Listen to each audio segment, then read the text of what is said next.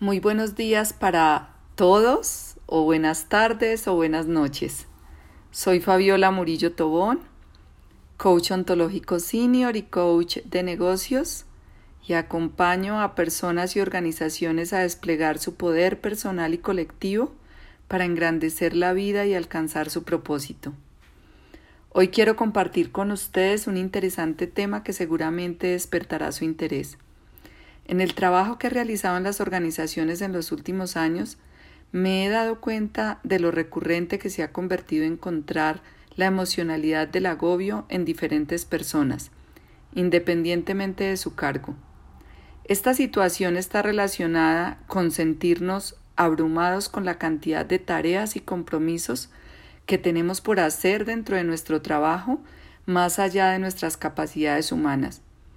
Y este es un tema que realmente me importa, porque son situaciones que nos quitan la energía, nos desgastan emocionalmente y nos dejan con altos niveles de frustración e insatisfacción, lo cual va en contravía de lo que quisiéramos que fuera el trabajo como posibilidad enriquecedora para nuestro desarrollo y nuestro sustento.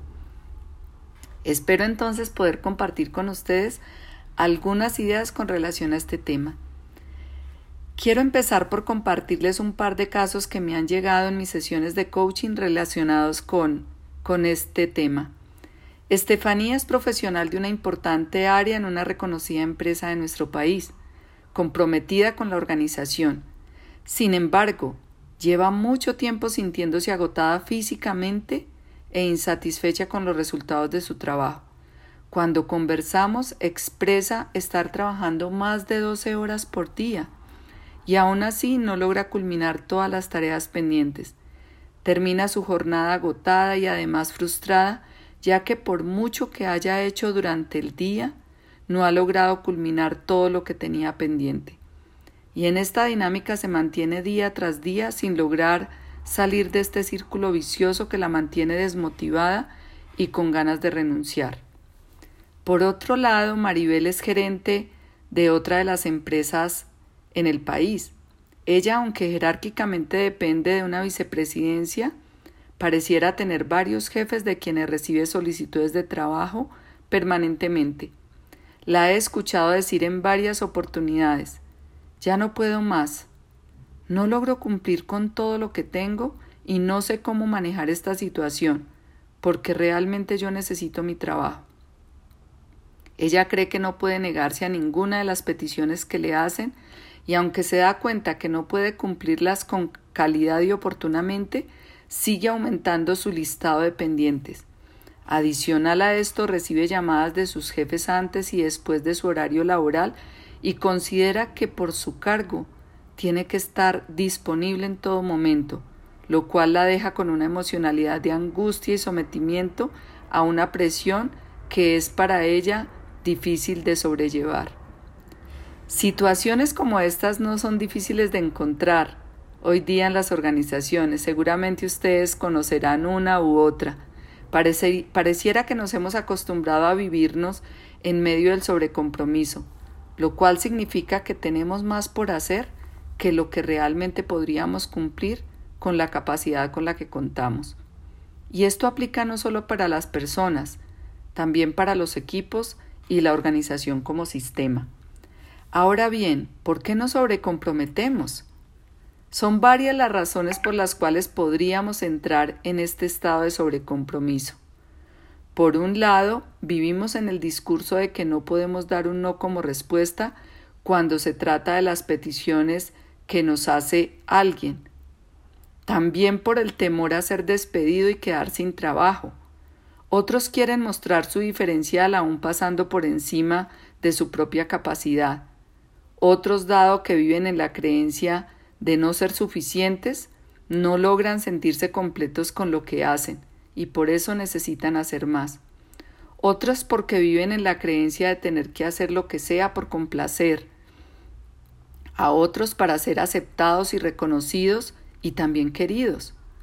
Todas estas formas nos llevan a hacer más sin medir los costos que esto puede representar para el cuidado de nosotros mismos de mis promesas y la confianza en lo que prometo. Algunas otras personas de manera inconsciente van recibiendo pedidos de tal forma que llegan un momento en que se dan cuenta de lo desbordados que están con relación a lo que tienen que hacer y no encuentran la forma de salir de esta situación. Una de las ideas centrales cuando hablamos de sobrecompromiso es, es darnos cuenta que muchas veces confundimos hacer más con generar más valor. Tenemos la creencia que cuando hacemos más estamos generando más, valor y en la mayoría de los casos no es así. No por trabajar más horas nuestro trabajo es mejor y de mayor calidad. Hacer más puede estar relacionado con hábitos de complacencia, también con formas de evadir el miedo que nos genera el disgusto de otros, la incomodidad y la tensión de una conversación difícil, el temor de ser juzgados como incompetentes o una forma aún más dura con nosotros mismos, enfocada hacia el perfeccionismo y la autosuficiencia, de pensar que tengo que ser capaz con todo o que todo lo tengo que hacer yo para garantizar la calidad del trabajo. También en ese sentido, si tengo una pobre valoración de mí mismo, haré muchas cosas más para que otros vean el valor que yo misma o yo mismo no me doy. Si nos dejamos llevar por la creencia de hacer más y utilizar más y más tiempo en el trabajo para producir más, estamos poniendo en riesgo otros aspectos de nuestra vida, tales como la salud, nuestra vida familiar, el matrimonio, nuestra calidad de vida con nuestros hijos y nuestro balance de vida interior. El valor, en cambio, tiene mucho más que ver con cuidar mejor de una preocupación o interés de un cliente interno o externo o de la misma organización. Tiene que ver con una acción efectiva como respuesta, a la vez que velamos por los recursos y la energía disponible. Y cuidar mejor no es hacer más de lo mismo, es producir valor a través de lo que hacemos, de nuestra escucha atenta, del cuidado y el desarrollo para hacernos cargo de dichas inquietudes con foco, lo cual requiere a lo mejor hacer las cosas de una manera diferente a como lo estamos haciendo.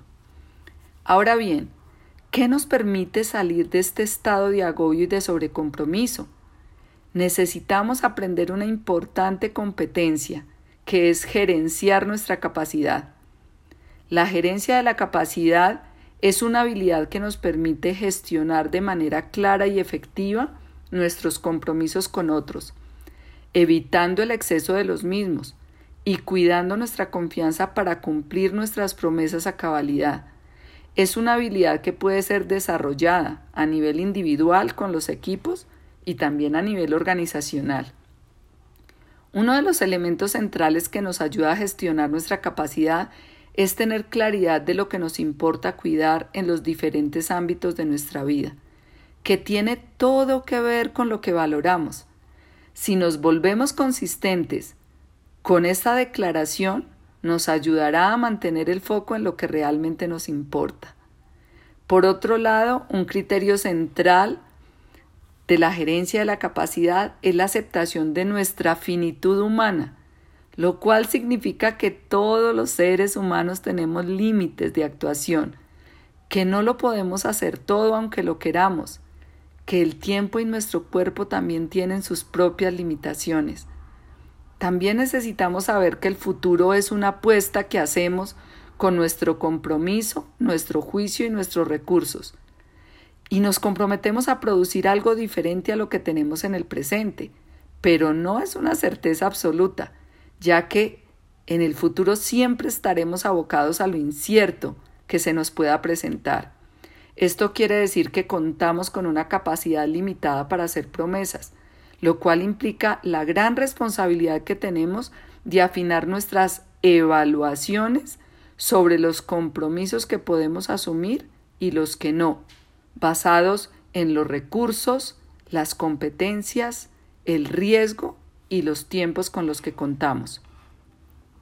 Por otro lado, necesitamos preguntarnos qué tan a la mano tenemos la declaración del no en nuestra vida, pues hay muchas personas que tienen grandes dificultades para establecer límites frente a las solicitudes de otros que les puedan hacer.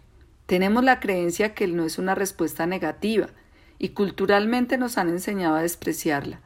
Sin embargo, es una declaración fundamental para cuidar lo que realmente es valioso para nosotros, pues nos permite establecer límites y poner nuestra dignidad en el centro de nuestro propio cuidado. Si nos comprometemos con un sí cuando creemos que no vamos a poder cumplir, esto dará lugar en el futuro a la insatisfacción del otro, generando con ello pérdida de confianza y por ende el deterioro mismo de la relación.